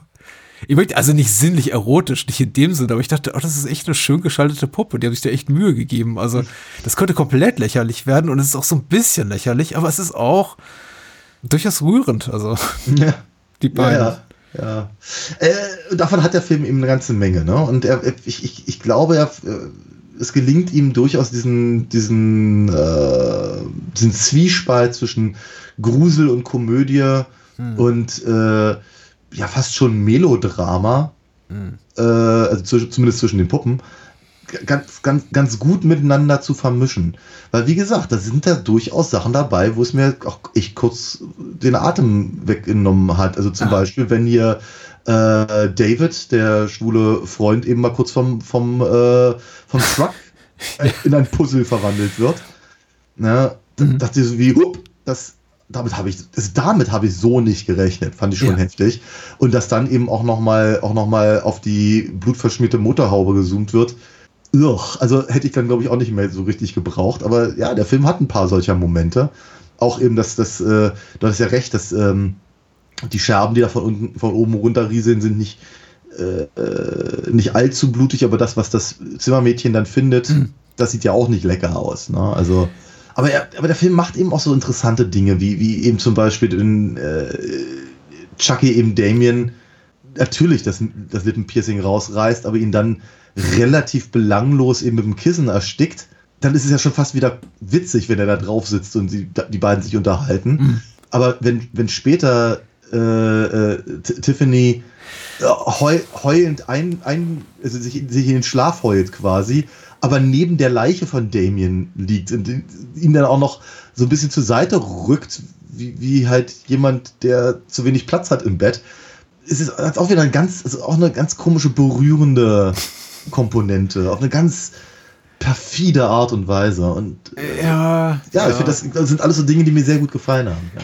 Ich glaube, sie kriegen den Brückenschlag da auch ganz gut hin, die Figuren äh, lustig zu gestalten und trotzdem uns ausreichend Mitgefühl für sie empfinden zu lassen. Mir ging das auch so und ich glaube, es liegt auch zum großen Teil, es liegt zum Teil natürlich am Drehbuch, aber eben auch zum, zu einem maßgeblichen Teil bei, bei Jennifer Tilly und Brad Dourif, die, das schaffen so zu verpacken, dass wir eben trotz dieses absolut absurden Szenarios mitfühlen können und auch ein auch, auch zum Beispiel Mitgefühl für oder also die, die Enttäuschung nachempfinden können, die Tiffany noch in ihrem menschlichen Körper dann er, erfährt, nachdem sie eben Chucky reanimiert hat und eben feststellen muss, okay, das ist eigentlich ein Arschloch. Ja. Ich habe irgendwie all die Jahre Hoffnung gemacht, dass ich irgendwie meinen alten äh, Serienmörder-Lover da zum Leben wieder erwecke. Und jetzt kommt er wieder und offenbart mir eben, dass er mich eigentlich nie wirklich geliebt hat, mich geschweige denn mich heiraten wollte, der überhaupt das ganze Konzept von Ehe komplett lächerlich findet und überhaupt keine Romantiker ist. Und sie dann eben erstmal sich nicht anders zu helfen weiß, als ihn in den Käfig zu sperren und ihm diese Puppe zu schenken. Und das ist irgendwie einerseits aber lustig und andererseits dann doch immer auch mit so einem ausreichend Mitgefühl, was wir für die Figuren entwickeln, verbunden, dass ich dann eben doch dabei bleibe und nicht die ganze Zeit mich einfach nur darüber scheckig lache, sondern eben auch denke, ja, ich fühle dich. Ich fühle dich zumindest Tiffany. Ich meine, ich fühle mhm. ganz wenig Charles Lee Ray, ehrlich gesagt. Ja, das, das ist einfach ja. das. Dafür ist einfach er viel zu ekelhaft und äh, so soll es ja auch sein. Aber sie ist schon, sie ist schon eine tragische Figur und ich gucke mit so ein bisschen Wehmut auf den folgenden Teil, weil ich glaube, sie haben, sind dieser Spur nicht ganz treu geblieben, sie auch mit echten Pathos aufzuladen, sondern es wird dann wirklich auch arg ins Lächerliche gezogen im nächsten Teil, aber das bleibt abzuwarten. Ich habe ihn jetzt noch nicht wiedergesehen. Mhm. Aber hier gibt es echt noch reichlich Momente, wo ich dachte, oh, du arme, arme Puppe, das tut, du tust mir so leid. Auch gegen Ende, wenn sie dann, da, wenn ihr Körper zu großen Teilen verbrannt ist. Mhm. Ich, ich glaube, weil es eben ein auch an, an dokumentarische Bilder, die man so kennt, ich, ich sag, die man so kennt, die ich zumindest kenne aus, weiß ich nicht woher. Rotten.com? Nein, oh Gott, oh Gott, wir, wir zeigen unser alter Rotten.com, ja, genau. Nee, ich wollte gerade sagen, aus irgendwelchen äh, Vietnamkriegsdokumentationen, Ken, Ken Burns Vietnam oder sowas.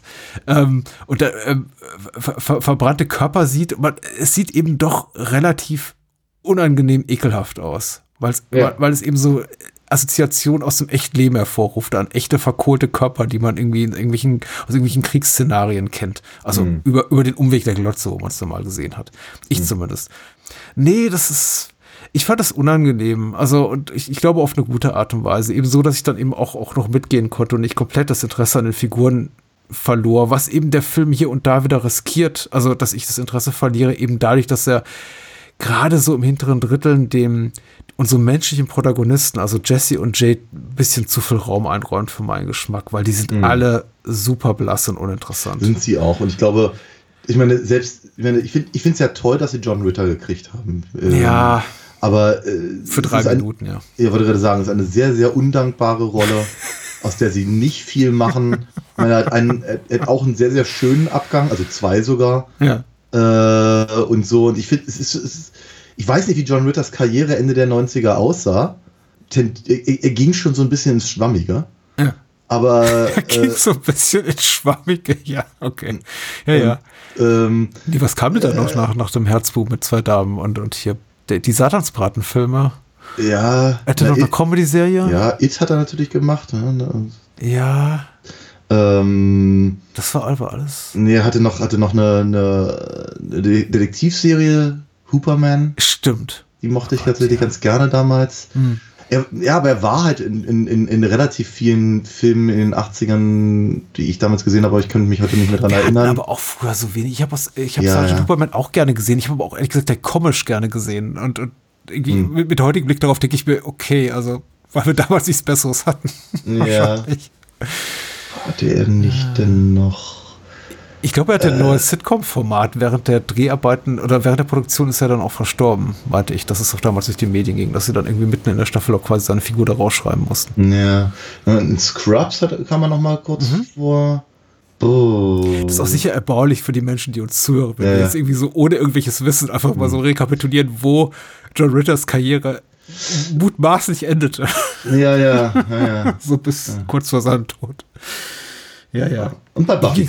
Gut, also er war zumindest noch so ein Name, ich glaube, das können wir schon mal hier festhalten mit einiger, einiger Sicherheit. Man, man, führt ihn ja auch so an in den Opening Credits and John Ritter. Er war auf jeden Fall doch von, mit einer gewissen Prominenz geadelt, dass man eben sagen konnte, okay, er, ja, er adelt eben diesen Film mit einem kleinen Gastauftritt. Ja, genau. Menschen freuen sich über John Ritter. Das ist richtig. Und ich habe mich auch gefreut, ihn, ihn, ihn mhm. von mir aus eben auch nur diese drei Minuten da zu sehen. Ich habe mich halt nicht so sehr gefreut über die Rolle, die er spielt, weil ich hatte echt gehofft, dass er entweder halt, sagen wir mal, zum zum richtigen Antagonisten, zumindest für unser menschliches Duo wird. Äh, oder aber eben äh, hier Chris Sarandons Rolle mehr oder weniger übernimmt aus dem, aus dem ersten Film, dass er im Prinzip Chucky auf, auf die Schliche kommt, aber ja. äh, nee, das, das passiert halt alles nicht. Er darf halt ein, darf halt ein Abziehbild-Arschloch eines Stiefvaters sein und dann kriegt er halt relativ schnell Nägel in die Fresse und äh, verbringt den Rest des Films in der Kiste. Ja, Okay, die Kiste. Ich glaube, das war für mich der ungelungenste Aspekt des ganzen Films. Also ich war dann relativ dankbar über den Abgang von Dave hier vor diesem Bus oder Truck. Mhm. Äh, was ja so, ich glaube, diesen vergleichbaren Gag aus Final Destination zwei Jahre vorwegnimmt. Ähm, ich hatte auch vergessen tatsächlich seinen Abgang und ich war dann auch einigermaßen schockiert und überrascht äh, darüber. War, war eine gute Sache. Und es, es beendet für mich eigentlich so den Abschnitt des Films, den ich am wenigsten, als am wenigsten gelungen empfinde, wo eben auch quasi diese, diese Art Verwechslungskomödie über die Identität der Serienkiller, sind sie es oder sind sie es nicht, da irgendwie aufkommt und die sich dann ab gegenseitig äh, verdächtigen ja. dass, dass, dass der jeweils oder die jeweils andere die Morde begangen hat, für die eigentlich Chucky und Tiffany verantwortlich sind. Und ich dachte mir, oh ja, wirklich. Ich weiß, sie müsst irgendwie die, die, die Zeit füllen, um auf 90 Minuten zu kommen, aber hätte man das nicht interessanter lösen können. Ich fand das eigentlich tatsächlich noch relativ ja? interessant, okay. äh, weil es für mich ein neuer Aspekt war, der gleichen Thematik, die wir halt dreimal schon vorher hatten, nämlich nie, niemand, nie, niemand, niemand glaubt unserem, unserem Helden, dass eben da eine Mörderpuppe rumrennt. Mhm. Das ist das, was ich, was ich auch vorhin sagte. Darauf, darauf fußt ja im Prinzip die gesamte äh, Serie. Mhm. Und äh, hier im Prinzip praktisch zwei Protagonisten zu haben, die jeweils dem anderen nicht trauen, ist eine Weiterführung dieser Thematik und ich fand sie gar nicht so schlecht, aber ich fand auch durchaus, dass sich die, die Idee sehr schnell totgelaufen hat. Ja. Und entsprechend fand ich dann aber auch, sagen wir mal, dann den, den Moment, wenn sie ihm alle verstehen, ach oh, die Puppen leben ja, fand ich dann etwas antiklimatisch. ähm, immer eine gute Idee ist, wenn du eine Universal-Produktion hast, eben auch auf die entsprechenden ähm, IPs zuzugreifen, die dir zur Verfügung stehen. Und ich fand gut, dass sie kurz hier Mord ist ihr Hobby und, und Frankensteins Braut hier ähm, äh, reinbringen, weil ich meine, wenn einem die Lizenzen gehören, warum nicht auch nutzen? Ja. für, für so eine Studioproduktion. Naja, und gerade Bride of Frankenstein funktioniert ja, sehr gut. Ja, natürlich. Es ist etwas on the nose, aber ich glaube, der ganze Film ist on the nose. Das kann man ja. schwerlich zum Vorwurf machen. Ich war jetzt ehrlich gesagt, weil ich, ich habe den Film eben auch lange Zeit nicht gesehen und ich habe ihn vor allem nicht gesehen nach Catherine Heigls äh, Star-Karriere. Und es sah ja mal eine Zeit lang so aus, in den späten Nullerjahren, als sei die der heißeste Scheiß, wo gibt. Ja. Catherine Heigl war genau, spielte die Hauptrolle in Knocked Up, also hatte einen riesen Erfolg mit dieser Judd Apatow-Komödie. Sie spielt die Hauptrolle in Grey's Anatomy, die ersten fünf oder sechs Staffeln, glaube ich. Ja. Ich habe die Serie nie gesehen, aber ich habe mir eben sagen lassen, die ist wer. Mhm. Und die war ja wirklich auch drauf und dran, so irgendwie America's New Sweetheart zu werden. Und dann hat sie, glaube ich, einfach ein paar schlechte Rollenentscheidungen getroffen, sich, glaube ich, auch mit einigen Leuten das vergrault und dann jetzt ist sie eben, irgendwo hat sie irgendwo eine solide TV, das Streaming-Karriere, glaube ich, aber sie ist auf jeden Fall nicht mehr so die Größe, die sie vor 10, 12 Jahren war. Aber auf jeden Fall, ich war gespannt darauf, sie so einer jungen, frühen Rolle zu sehen und muss sagen, ich bin underwhelmed. Also sie ist total okay in dem, was sie tut, aber es wird ihr nichts zu tun gegeben und mhm. sie, sie, sie bleibt eben super blass. Es trägt auch nicht irgendwie zum Lustgewinn bei. Jetzt meinerseits, dass ihre Rolle Jade heißt und ihr Freund Jesse und das ja. ist auch alles so. Wenn du schon Nebenfiguren einführst, dann, dann mach sie wenigstens ein bisschen interessant. Also, wieso stirbt Damien? Damien ist eine interessante Figur wenigstens. Ich meine, er ist auch ein er ist, er ist, lächerlich, aber er hat zumindest doch irgendwie sowas wie einen Charakter. Mhm. Und die anderen sind einfach nur ja. Ja, Jesse hat halt Muskeln. Jesse sieht gut aus und Jade ist eben, ja, die Freundin des gut aussehenden Dude. Ja, ja, ja. Ja, ja, das, ja. das ist. Do you work, do you work out? Nee, wie, wie spricht denn Jennifer Tilly? ja, ein bisschen so. Ja, ja. ich mache ab und zu ein paar Push-Ups. Ja. aber ich, ich, muss, ich musste ich musste so ganz, ganz häufig an Joey Lauren Adams denken. Mhm. Äh, hier aus Days and Confused und, mhm. und uh, Chasing Amy und so. Sie hat ja auch so eine quirkige Stimme. Ja, ja. Ähm, ach, Jennifer Tilly ist toll. Ich hätte vergessen, uh, Bullets over Broadway so zu erwähnen, den, den Woody Allen-Film, ich glaube, für den sie auch eine Oscar-Nominierung kassierte, den, den, fand ich auch ganz wunderbar. Hm. Spielt sie auch so eine, sie spielt, glaube ich, so eine Schauspielerin auf dem absteigenden Ast, beziehungsweise nicht mal auf dem absteigenden Ast, einfach die einfach keine, einfach die einfach keinen Durchbruch schafft mit ihren Rollen und auch, auch eine ganz, ganz süße, süße Performance. Ähm, ich habe so viele, ich weiß nicht. Habe ich noch so viel zu sagen zu dem Film? Weiß ich nicht. Du meintest, du meintest, du hast so viele Kritikpunkte. Ich habe so viele Kritikpunkte. Ich glaube, die betreffen vor allem die Tatsache, dass wir. Ich bin dankbar dafür, dass der Fokus so sehr auf Chucky und Tiffany liegt. Ich bin deswegen schmerzt mich umso mehr, dass fast alle menschlichen Figuren so super uninteressant sind und, ja. und, und, und, unangenehm. Ein, ein nicht ganz ernst gemeinter Kritikpunkt ist ein dauerhafter Kritikpunkt der Reihe, wollte ich sagen, weil du gerade vorhin auch nochmal Damiens Tod ins in, in Spiel brachtest, den ich auch sehr auf, auf, auf komödiantischer, humoresker Ebene sehr gelungen finde, dass sie eben da, dass sie er quasi auf seinem Kopf sitzt, da auf dem Kissen und die sich unterhalten, also Tiffany und Chucky. Aber ich frage mich eben immer wieder, wie kann diese ein, zwei Kilo Puppe einfach so, so ja. effektiv Menschen töten? Ich meine, Damien müsste nur ein bisschen rumschreiben und Chucky wird wahrscheinlich ans andere Ende des Raumes fliegen. Also, Ja, genau. Ja. äh, aber gut, ja. Ähm, ich finde die ganzen menschlichen Figuren eben leider echt schwach und ich bin auch wiederum null emotional investiert, genau wie beim dritten Teil. Es ist mir vollkommen egal, was der Deputy da macht und dann irgendwie ja, äh, Jessys Onkel berichten wird, dass sie sich da rumtreibt, äh, Jades Onkel da berichten wird, dass sie sich da mit Jesse rumtreibt und Ja. dieses ganze We- Wechselspiel mit dem Serienkiller, Serienkillern auf der Flucht, ja, also Ver Verwirrspiel, pff, Hm. äh, interessiert mich null. Ich bin echt froh am Ende, wenn die alle raus sind aus der Gleichung, also die menschlichen Figuren, außer Jesse und Jade und die einfach nur so zum Spielball werden von, von Chucky und Tiffany, Ja. äh, einfach wieder die beiden Front and Center sind. Ja, äh, sie, sie fackeln halt nicht ganz so ein Feuerwerk am Ende ab, wie halt bei, bei, bei 3 und 2. Ähm, aber diese ganze Fahrt in dem, in dem, in diesem Camper, äh, wenn, wenn, wenn, wenn, wenn Tiffany da Vater, Mutter, Kind spielen will, das, das, das hat auch sehr viel Schönes. Ich finde tatsächlich, das ist halt so der, der, der, einzige Moment, wo, wo, wo Jesse und äh, geringer Jade eben aber auch noch so was ähnliches bekommen wie eine Dynamik. Nämlich wenn sie eben anfangen, eben äh, Chucky und Tiff gegeneinander auszuspielen.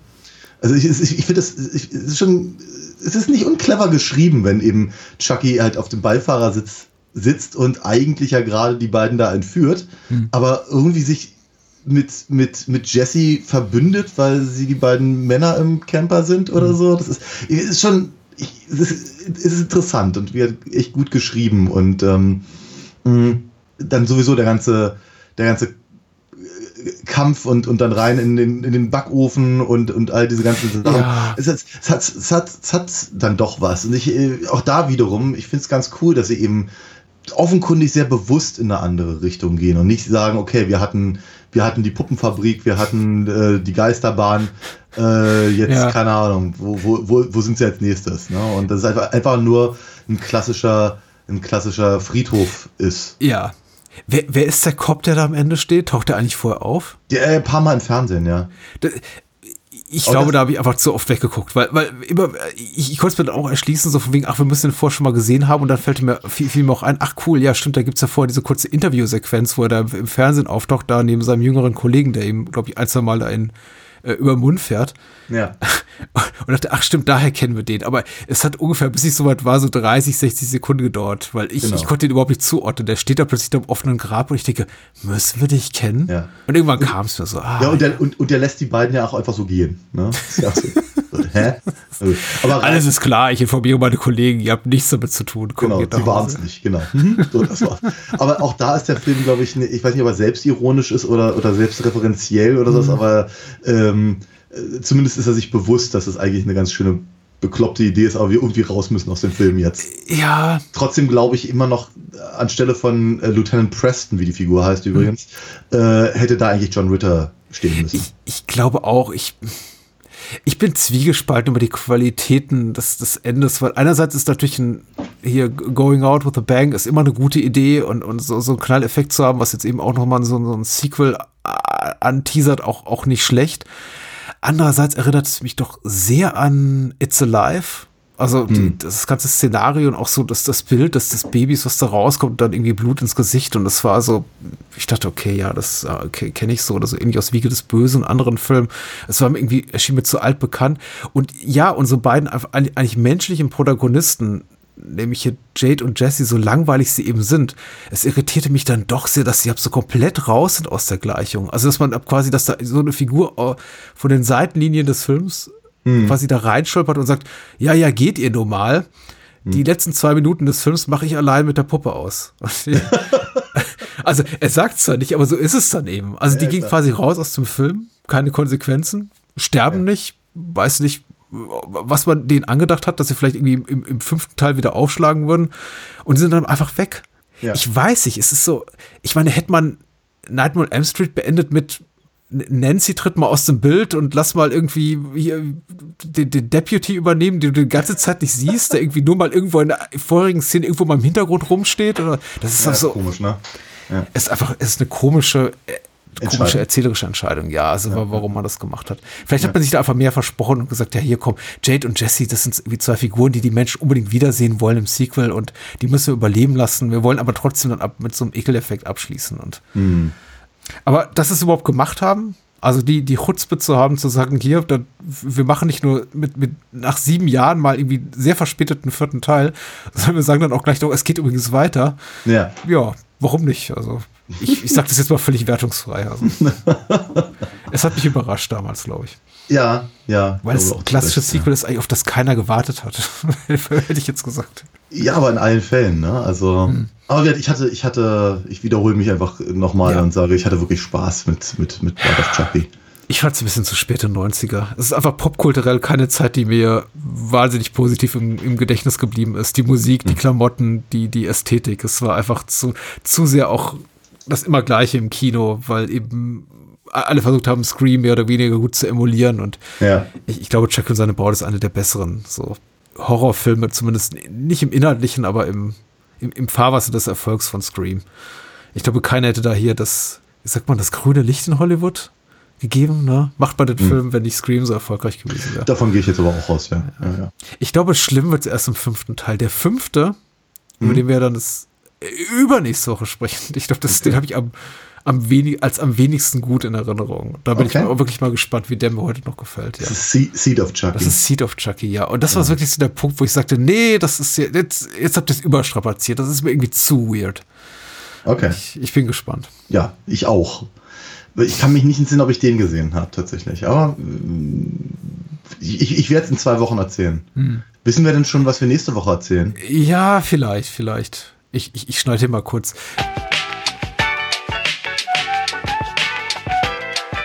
Ja, aber natürlich wissen wir, was nächste Woche machen. nee, wir, wir, machen zum einen Film, ich glaube, den, den, ich möchte nicht sagen, du hast dir gewünscht und du hast gesagt schon so seit geraumer Zeit, wir müssen mal was von, von Chuck Norris machen, weil einfach ja, nicht, genau. weil wir es wollen, sondern weil wir es müssen. Ja, ich fühle ich fühl mich da so ein bisschen verpflichtet irgendwie, ja, und kam auf den Trichter dann auch mal einen zu machen, der vielleicht so ein kleines bisschen, in unserer Hoffnung zumindest, die Karriere von Chuck Norris äh, wirklich widerspiegelt und vielleicht auch so seine politische Gesinnung, Hüstel, Hüstel. Wir werden nämlich reden über Invasion USA. Achso, ich dachte, jetzt kommt irgendwie eines der TV-Specials von Walker Texas Ranger oder so. Ja, Invasion USA, richtig. Ich, ich habe fast keine Erinnerung an den Film. Ich lasse mich ja. überraschen. Und was der zweite, über den wir reden? Äh, wir sprechen über einen Wunschfilm, der im Discord geäußert wurde. Äh, ist kein wirklicher Wunschfilm. Wir haben gefragt, was passt zu Invasion USA? Und äh, der liebe Lamdo, ich kenne seinen wahren Namen, glaube ich, aber ich verrate ihn hier nicht. Egal. Im Discord-Server wurde sich gewünscht Red Heat von Walter Hill, den wir auch sehr gerne machen. Oh ja, auf jeden Fall freue ich mich auch sehr drauf. Und im Übrigen ist das ein gutes Beispiel dafür, wie, wie großartig das ist, wenn man eben äh, uns bei Patreon unterstützt und dann eben Zugriff auf den Discord-Server hat, um eben bei solchen Diskussionen zum Beispiel teilzunehmen. Ja, ich würde, ich möchte es auch nicht zu sehr auf die Schulter klopfen, aber ich glaube, wir sind gar nicht ganz gut darin. Ich glaube, wir haben seit Existenz des Discord-Servers, was ja, der auch noch nicht so lange am Leben ist, bestimmt jetzt schon zwei, drei Sachen besprochen, die auch tatsächlich ja aufgebracht wurden. Also ja. es lohnt sich da auch mal irgendwie einfach Sachen in den Raum zu schmeißen. Den Großteil ignorieren wir höflich. aber so bei jedem zehnten Mal sagen wir, ja, doch, da ist ein, ein güldener Nugget dabei. Also ja. vielen Dank dafür. Ja. Genau. Invasion USA und äh, Red Heat. Beim nächsten Mal dann. Beim nächsten Mal dann. In diesem Sinne, ciao, ciao. Bye, bye. Child's Play 3. Look who's stalking. A haircut ain't regulation, soldier. Regulate this! Ah!